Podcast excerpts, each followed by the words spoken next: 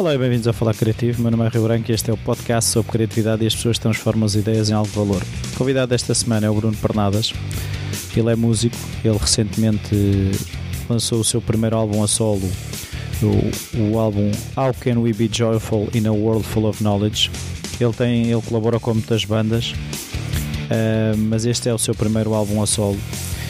Eu achei que o título do álbum poderia dar eh, um bom tema de conversa, mas a, conversa acabou por, um, por ir por outro lado. É rápido, a seguir podem ir para a praia. Até já.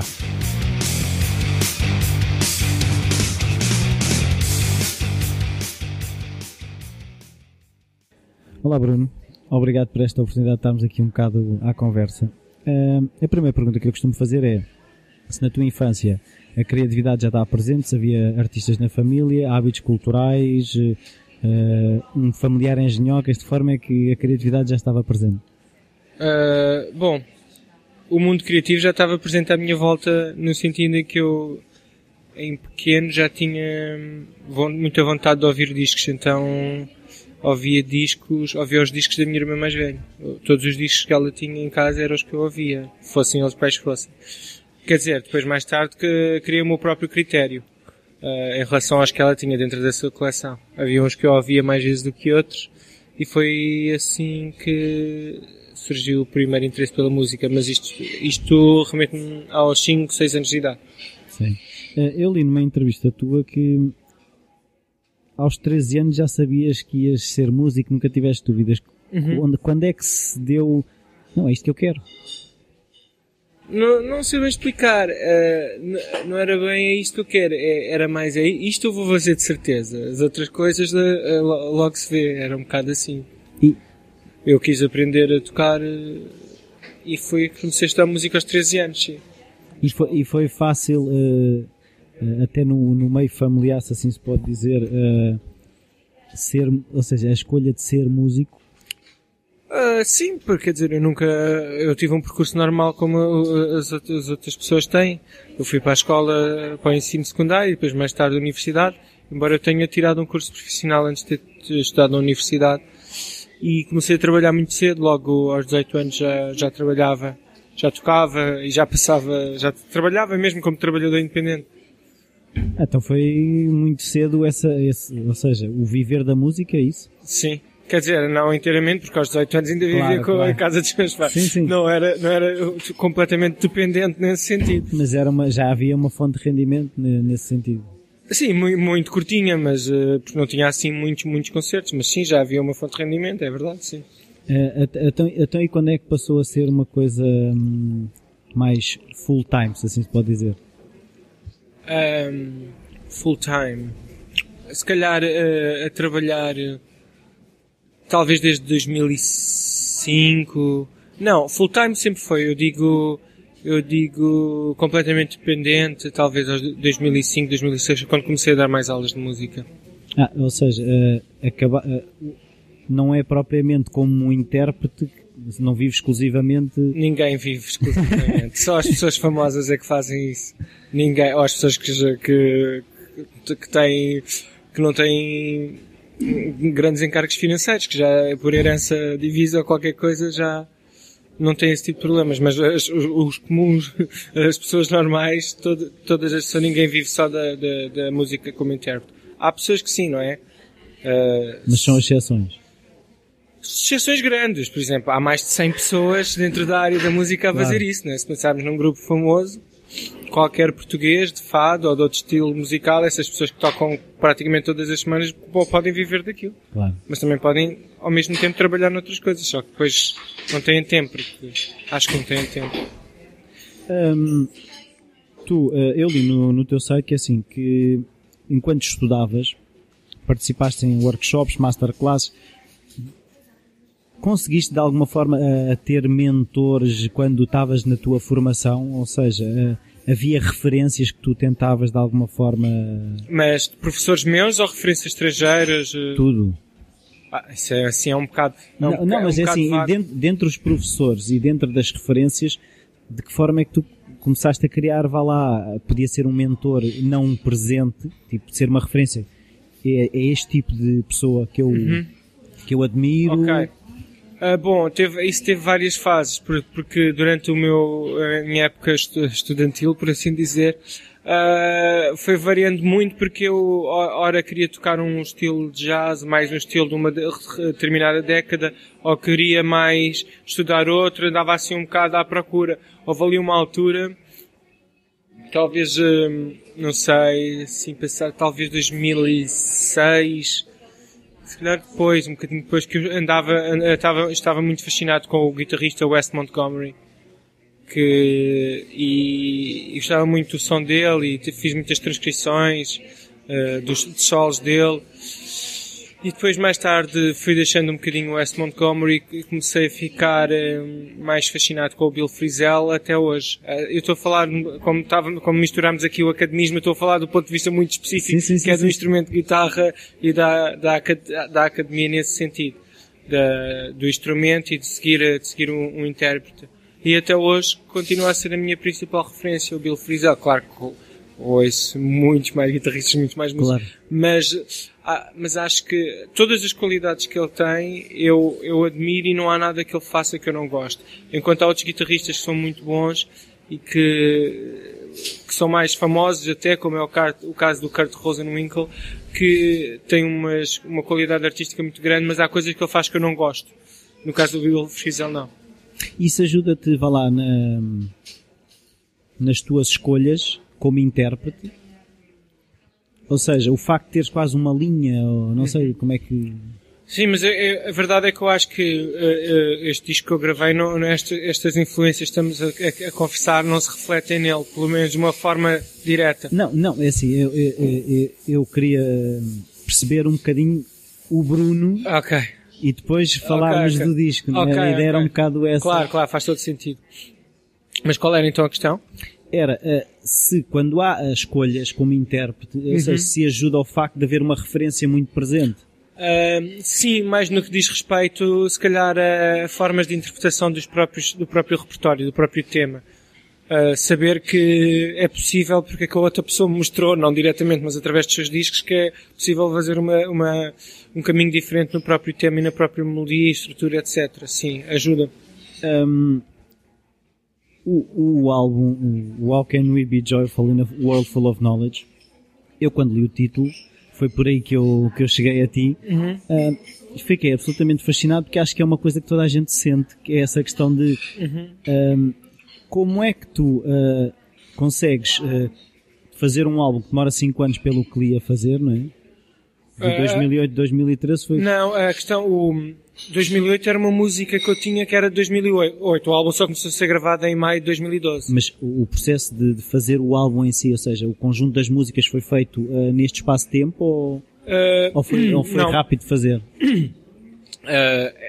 Uh, foi o seguinte, as músicas que fazem parte do disco são de 2012. Ah, ok. O que acontece foi que eu incorporei uma música de 2008, mas a começar a pensar no disco foi só em 2012, não é? é antes, quer dizer, já tinha pensado em fazer um disco, mas não, não, não estava a trabalhar nesse sentido. Ok. Pelo menos tão diretamente. E porquê, e porquê é um bocado uh, aquele título? Uh, sentes que, que isso uh, é muito presente eu não costumo, já houve outras oportunidades em que as pessoas questionaram acerca do título e eu normalmente costumo dizer que deixo um bocado ao, ao critério da, da pessoa que lê, que, lê, uh, que lê o título do álbum e ouve a música. Sim, sim, sim, sim, sim. Vamos dizer que, podemos dizer que a música é quase como se fosse uh, o, o que está por trás, o som que está por trás para a questão colocada não quer dizer que obrigatoriamente procure uma resposta, mas também não, não é o, não é o contrário. É mais importante a pergunta do que a resposta. Eu acho que é mais importante a pergunta do que a resposta, sim. Acho. uh, tu tens uh, rotinas em que de, de, procura de inspiração, ou seja, uh, estabelecer alturas para ouvir determinada música, ler, ou seja, de que forma é que tu constróis, uma música não, não surge do nada, é preciso matéria Uhum. De que forma é que tu constróis? Qual é, é o teu processo? Na verdade, eh, a maior parte das vezes surge do nada, no meu caso. Eh, surge, surge como, como uma ideia, uma melodia, que não tem que ser num instrumento. Normalmente até nem é num instrumento. E eu depois desenvolvo essa ideia.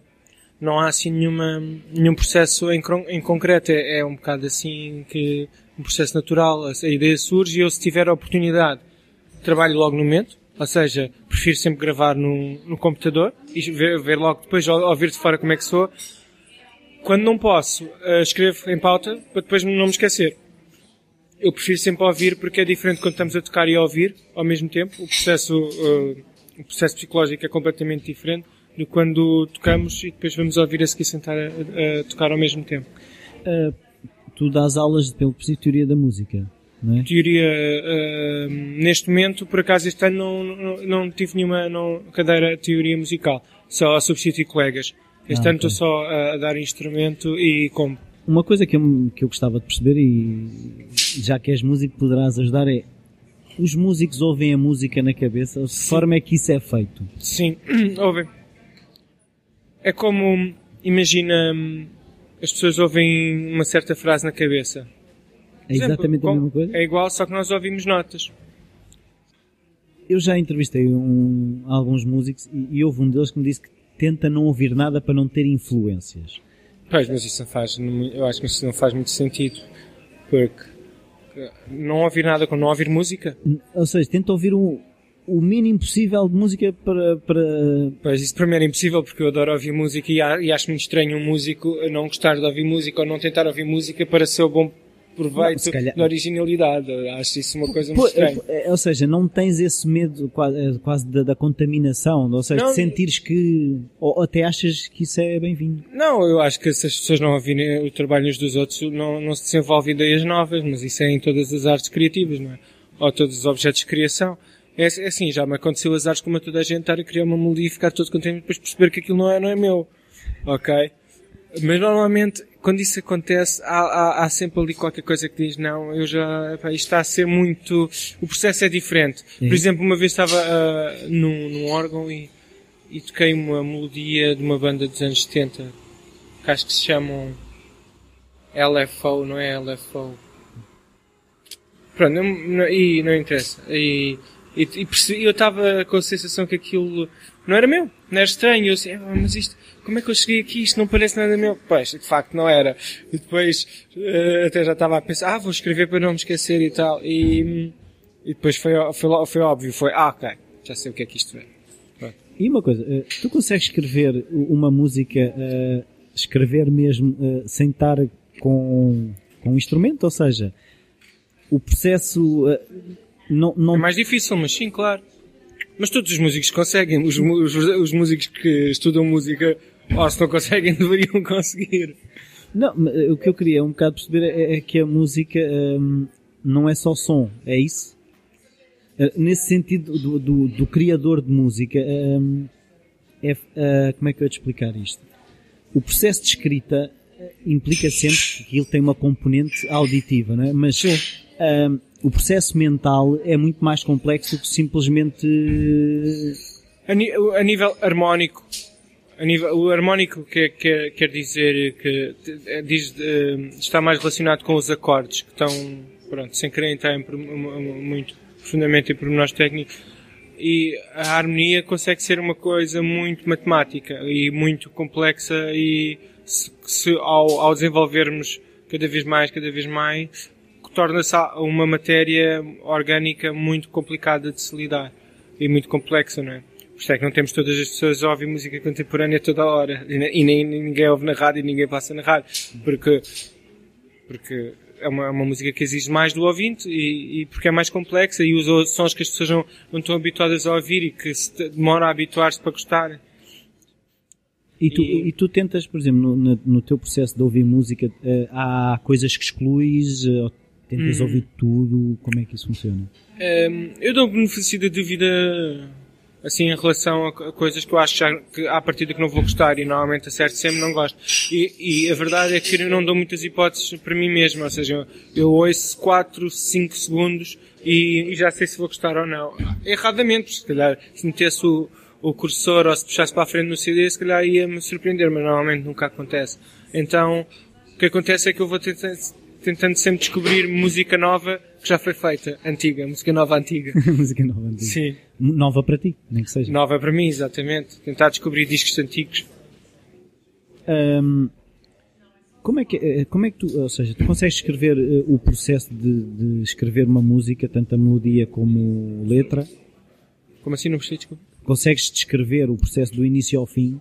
É, é- é- tu tens um, vá lá, um sistema. Sim, eh, não, o processo era aquele que eu referi há pouco, que é de uma ideia musical que surge, eu gravo e depois escuto e, e normalmente surge a ideia seguinte a partir dessa audição e, e eu, eu gravo a ideia seguinte e assim Vais construindo. vou construindo progressivamente. Sem, ou às vezes tenho uma ideia concreta, mais concreta do som que quero a seguir, que exige muito mais instrumentos ou muito mais complexidade do nível rítmico ou harmónico. E aí não consigo à primeira chegar à conclusão, mas eh, sei, sei qual é o objetivo e sei qual é o meu destino. Então trabalho nesse sentido. A letra eh, é a última coisa a, a fazer. Porque eu não, isto pode soar um, um pouco petulante da minha parte, mas eu não dou muita importância às letras no seu geral, na música. Não é uma coisa que me, que me cativa assim. Eu estou parado e está a dar uma música na rádio e não fico a ouvir a letra.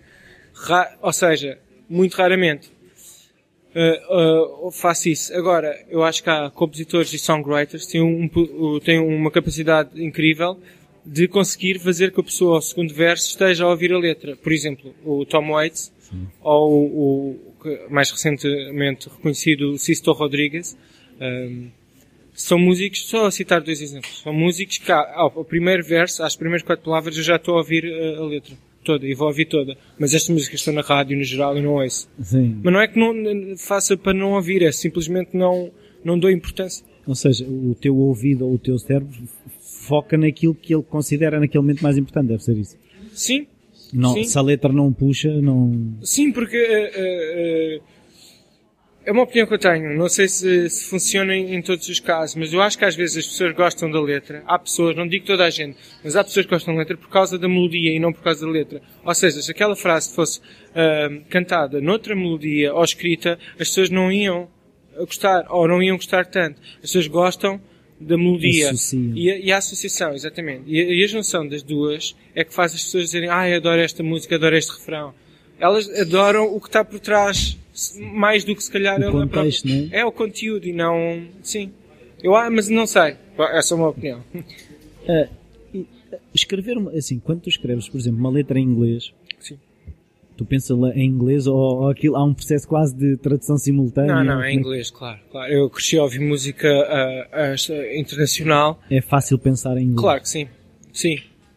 Eu por acaso ia incluir também ah, ah, ah, a, a língua francesa no disco, só que depois achei que o disco estava bom como estava e não incluí. Mas talvez, não no próximo trabalho, mas no trabalho a seguir a este que eu vou fazer ah, em breve, vou incluir letras em francês e em alemão. O processo de, eh, vá lá, escolher as músicas para, para compor um disco foi fácil? Mais ou menos. Havia umas músicas que eu queria incluir que não estavam trabalhadas, mas depois eh, optei por eh, focar nestas e, e, e ficou melhor a junção destas músicas que estão no disco do que se tivesse incorporado as outras ideias musicais. Embora houvesse um tema que eu gravei, estava misturado, podia ter perfeitamente te- eh, participado no disco, que eu tirei mais no final do processo, porque destoava um pouco. Já havia uma linha condutora quando começaste, no fundo, a preparar um álbum? Se Eu já tinha isto feito, não com as passagens iguais, mas todo em maquete, sim. Com as músicas todas. Ou seja, mas não houve um processo de vou deitar músicas fora, vou escolher só estas. Ah, sim, sim, houve, houve, houve. Mas foi no início de 2012. Ou seja, foi logo desde o início, e mas quando começaste tu já tinhas as músicas? Quando começaste? Eu agora vou fazer um álbum. Não todas.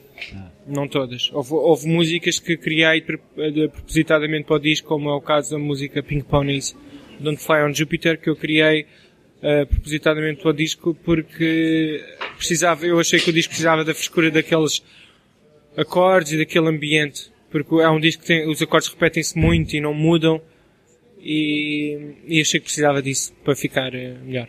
Ah, uma coisa que eu reparei é, ah, as músicas longas não são uma maneira de não ir para as rádios? Não, longe disso. Até porque foram para grande, para grande surpresa minha.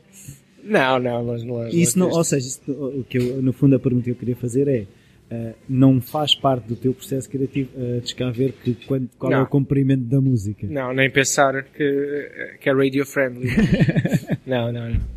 Não penso nisso. Outra coisa que eu gostava de perceber é, uh, tu escreves todos os dias, compões todos os dias, tens uh, tipo uma disciplina? Uh, não. não, eu toco todos os dias. Mas não quer dizer estudar, é só tocar. Mas trabalhar assim não, até porque neste momento não tenho tido muito tempo. Mas porque, porque tenho concertos e muitas coisas para fazer e projetos e não, não tenho tido tempo. Mas eu acho que se tivesse o dia todo livre, e acabar mais tarde ou mais cedo por um, pelo menos uma ou outra ideia surgir, acho que pelo menos dois em dois dias era capaz. De, mas não tenho nenhuma rotina de composição, não. Mas, por exemplo, quando surgem estas ideias, tu tens uh, o hábito de escrever logo, de apontar, sim, sim, sim, ter um, ter um caderno? Ou... Vários, sim. sim, sim. E, e, e, e, como é que tu, quando pegas no caderno, vou selecionar estas, uh, há, quer dizer, há um regresso ao caderno. Há, há um, um regresso ao caderno para depois gravar, quando é para gravar. E, e há, e, ou seja, quando o caderno e o tal processo, estava a dizer, se tiveres a oportunidade, pegas logo no instrumento. Ah, sim, e... sim, gravo logo no computador.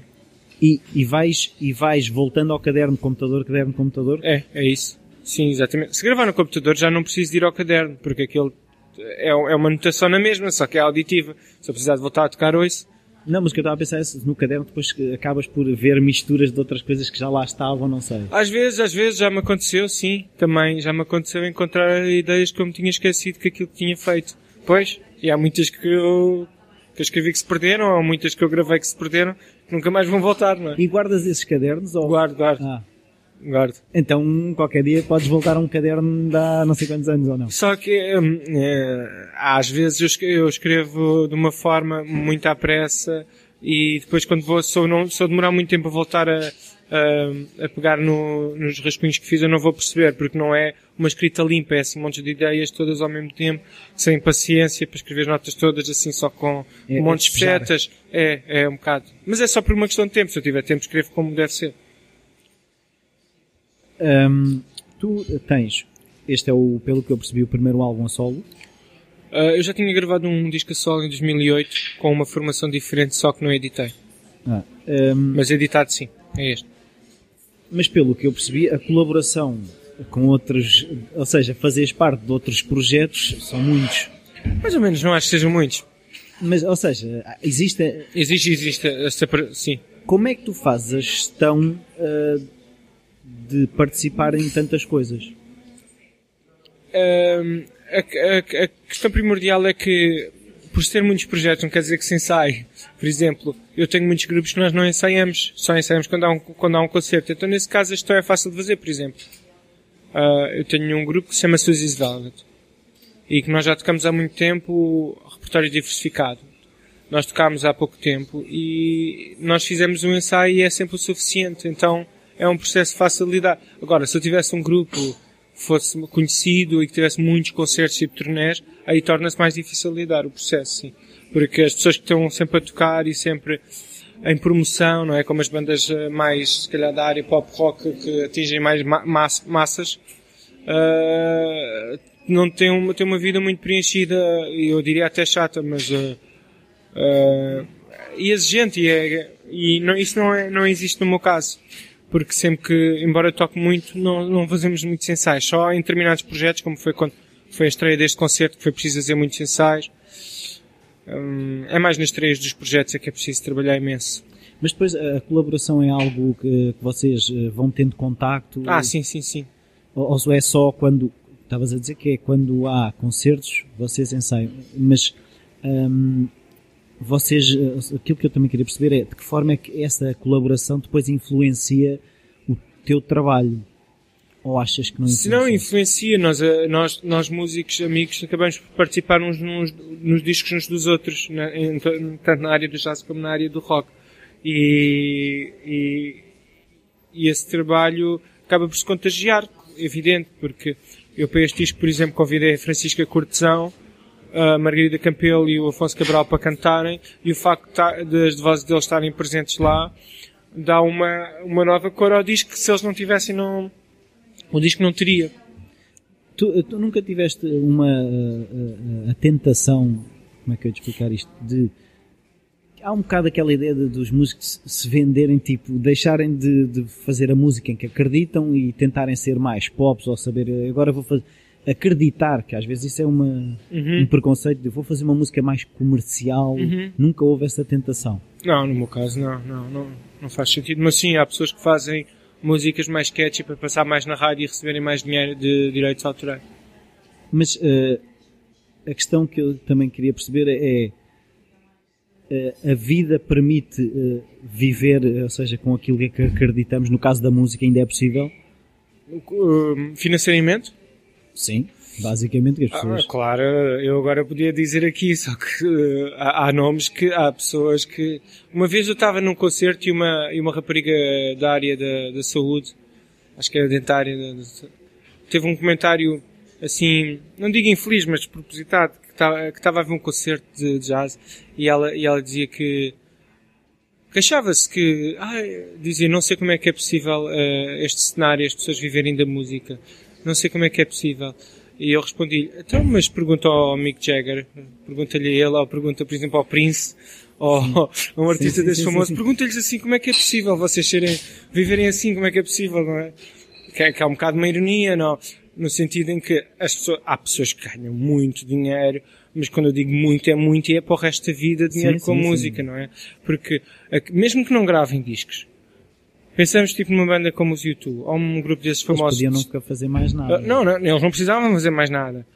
Porque é assim, mesmo se eles não tocassem com os valores exorbitantes que, que, que tocam, eles fizeram uma música qualquer. Imaginem, Sunday Bloody Sunday. Aquilo por dia, no mundo, passa, vá, sem exagerar, vamos pensar, mil vezes. E não estamos a exagerar, mil vezes. Ou seja, eles ganham mais que mil euros, porque não é um euro por música, Sim. é muito mais. Mil euros por dia, garantidos. Ok? A Tira- dormir. a dormir. Uma música. Não é? Uma. sim. Mas eles não têm uma que são assim. E aquilo dura 80 anos de direitos autorais. E depois, se, consoante as leis de cada país, por exemplo, nos Estados Unidos eles têm royalties e têm outro tipo de direitos autorais, as pessoas ficam mesmo milionárias e compram mesmo castelos. Porque é, um- é uma máquina de fazer dinheiro. Pois, eh, aquilo que eu acho é que eh, há alguns músicos quase que abominam, ou seja, fazem a antítese, assim, abominam o ser rico, que é um sinal que estão a vender. Não quer dizer que uma pessoa esteja a vender, Ah, não. claro que não. Pode a coisa correr bem e de repente eh, fazer uma música, lá está. Podes fazer um Sunday Bloody Sunday e da- daqui a 80 anos ainda estar a- os teus familiares a, Exatamente. a Exatamente. receber. eh, Sim, sim, mas há pessoas mais modestas e que, mais, eh, que tentam ser um bocadinho eh, passar ao lado, não é? E, e quando, quando estão no, no mundo pop, tentam ser um bocadinho mais eh, escondidas nesse aspecto. Não vão às festas, não vão aos eventos e recebem. Pronto, há pessoas que se refugiam mais para se protegerem também um bocadinho dessa. que Já estamos a falar num grande escalão, sim, não é? sim, sim. Eh, O jazz em Portugal não é uma coisa que, que se, que se tenha uma grande projeção. ou- Não, tirando assim quatro ou cinco nomes, não. Não. Eh, isso nunca foi condicionante para escolher o jazz, na tua parte. Não, não, claro, não, não, não, não, eu não procurava quando comecei a estudar música, ah, ah, quer dizer, esperava conseguir viver disso, mas a, verdade é que não, não procurei num sentido de, ah, de, nem sei bem explicar, de reconhecimento, Sim. é, foi mesmo uma questão musical, é aprender aquela linguagem, aprender a desenvolver ah, todas, todas as formas de, de, de abordagem e técnica. É isso, eh, por acaso era aí que eu ia chegar, que era a questão da técnica. Ou seja, eh, os dedos eh, é- também são músculos, ou seja, eh, tu, tu dizes que tocas frequentemente, ou seja, mas já te aconteceu, por alguma razão, afastar-te da guitarra e depois haver quase teias de aranha. Uh, não, eu já tive problemas de, de saúde, que, que é um problema que acontece a muitos músicos, que é uma tendinite, que é uma inflamação no tendão, uh, derivada de, de um esforço, uh, ou seja, de um esforço elevado do, do, do tendão quando não aquecido, por exemplo, ou só por um, desgaste de, de estar a ser usada mais. O corpo tem um limite, Sim. não é? E é, uma, é, um, é um tipo de, não digo doença, mas é um tipo de, como é que eu ia colocar isto? É um tipo de, pronto, acidente de, que acontece, que acontece a maior parte dos músicos que tocam instrumentos, por exemplo, piano, violino, violino uh, guitarra, bateria, e depois, consoante o instrumento, varia o, o, a zona onde, onde, normalmente existe a inflamação. Contrabaixo também há, há muitas pessoas com tendinite, porque o tendão começa aqui, mais ou menos, começa na mão, não é? O tendão afetado, nesse caso, e vai até o ombro, e é o mesmo tendão, é a mesma ligação. Que acontece é que às vezes as pessoas têm tendinite aqui atrás do pescoço, e, ou têm uma dor, de, de um acumular de, de, de, de, esforço, e depois a inflamação pode se espalhar ou pode ficar localizada. Depois o tratamento de uma inflamação pequenina demora uma semana a passar, ou pelo menos a deixar de sentir dor. É, mas uma inflamação mais forte e localizada tem que se mesmo parar de tocar. O médico, um médico com, com alguma clareza em relação ao assunto, porque há médicos que lidam com este assunto com bastante leveza. Mas um, um médico que tenha algum, algum cuidado com isto pede ao, pede ao paciente para deixar de tocar mesmo. Eu já tive sem tocar uh, três semanas. E depois o regresso? O regresso é muito chato porque uma pessoa fica assim, uma semana sem tocar e sente logo, sente-se logo.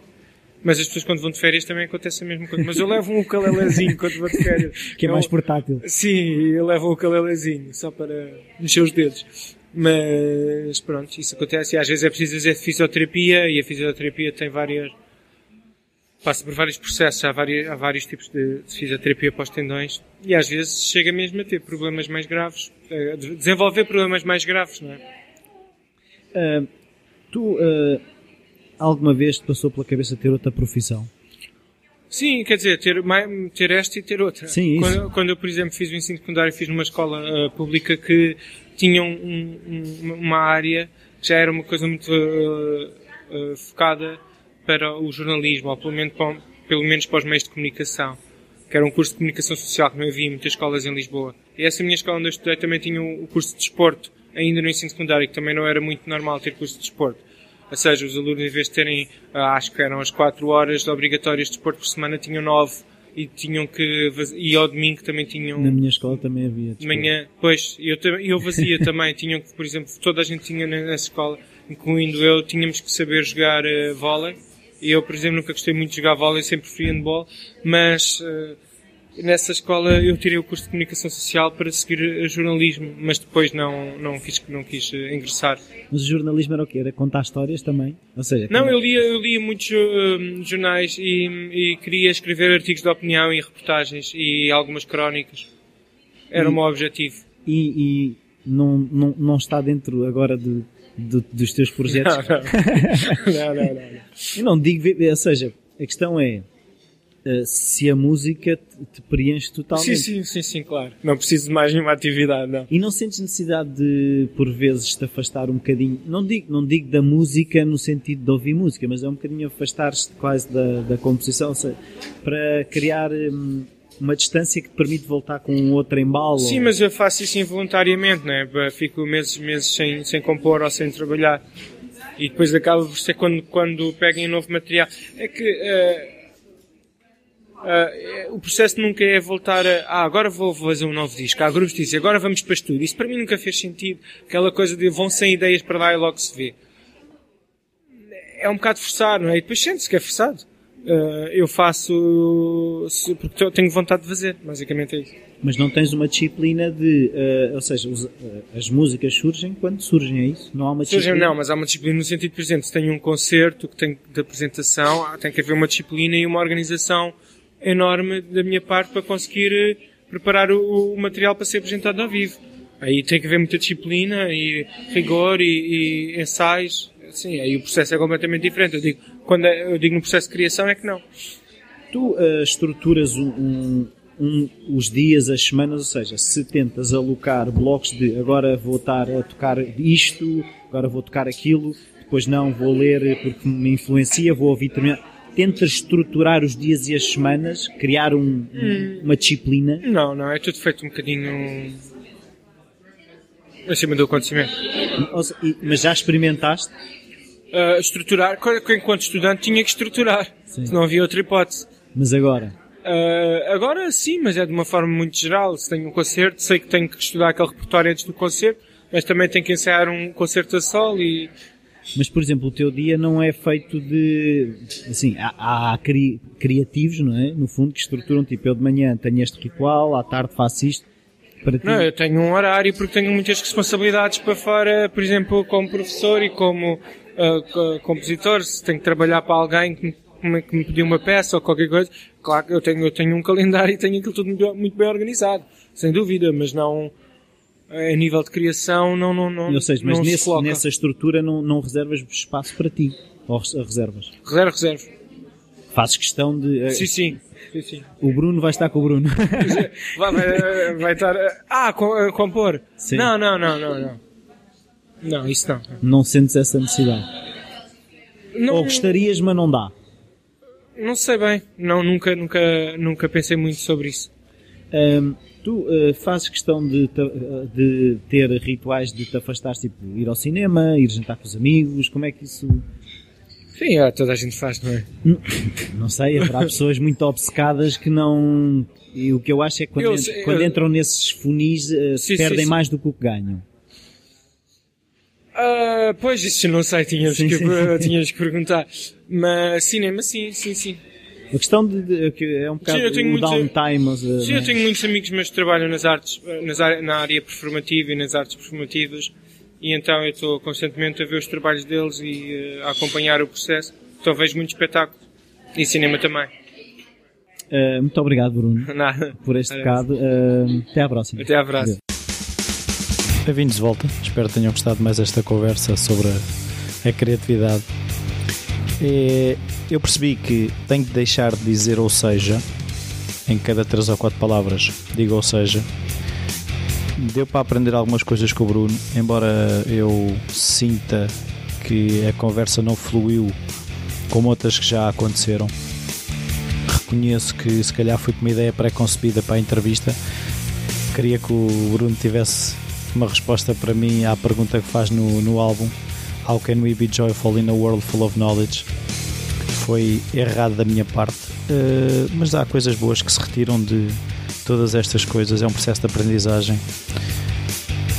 Vamos no episódio no episódio 30 e, e a coisa vai vai melhorar, tenho a certeza. E pronto, se quiserem dar as vossas sugestões, as vossas opiniões, o e-mail rui.falacreativo.com está sempre disponível. Podem passar pelo Facebook. Uh, se gostam do que se faz aqui, também podem partilhar com os vossos amigos. É a conversa do costume. Por isso, para a semana, cá estarei com mais uma conversa sobre a criatividade. Até para a semana.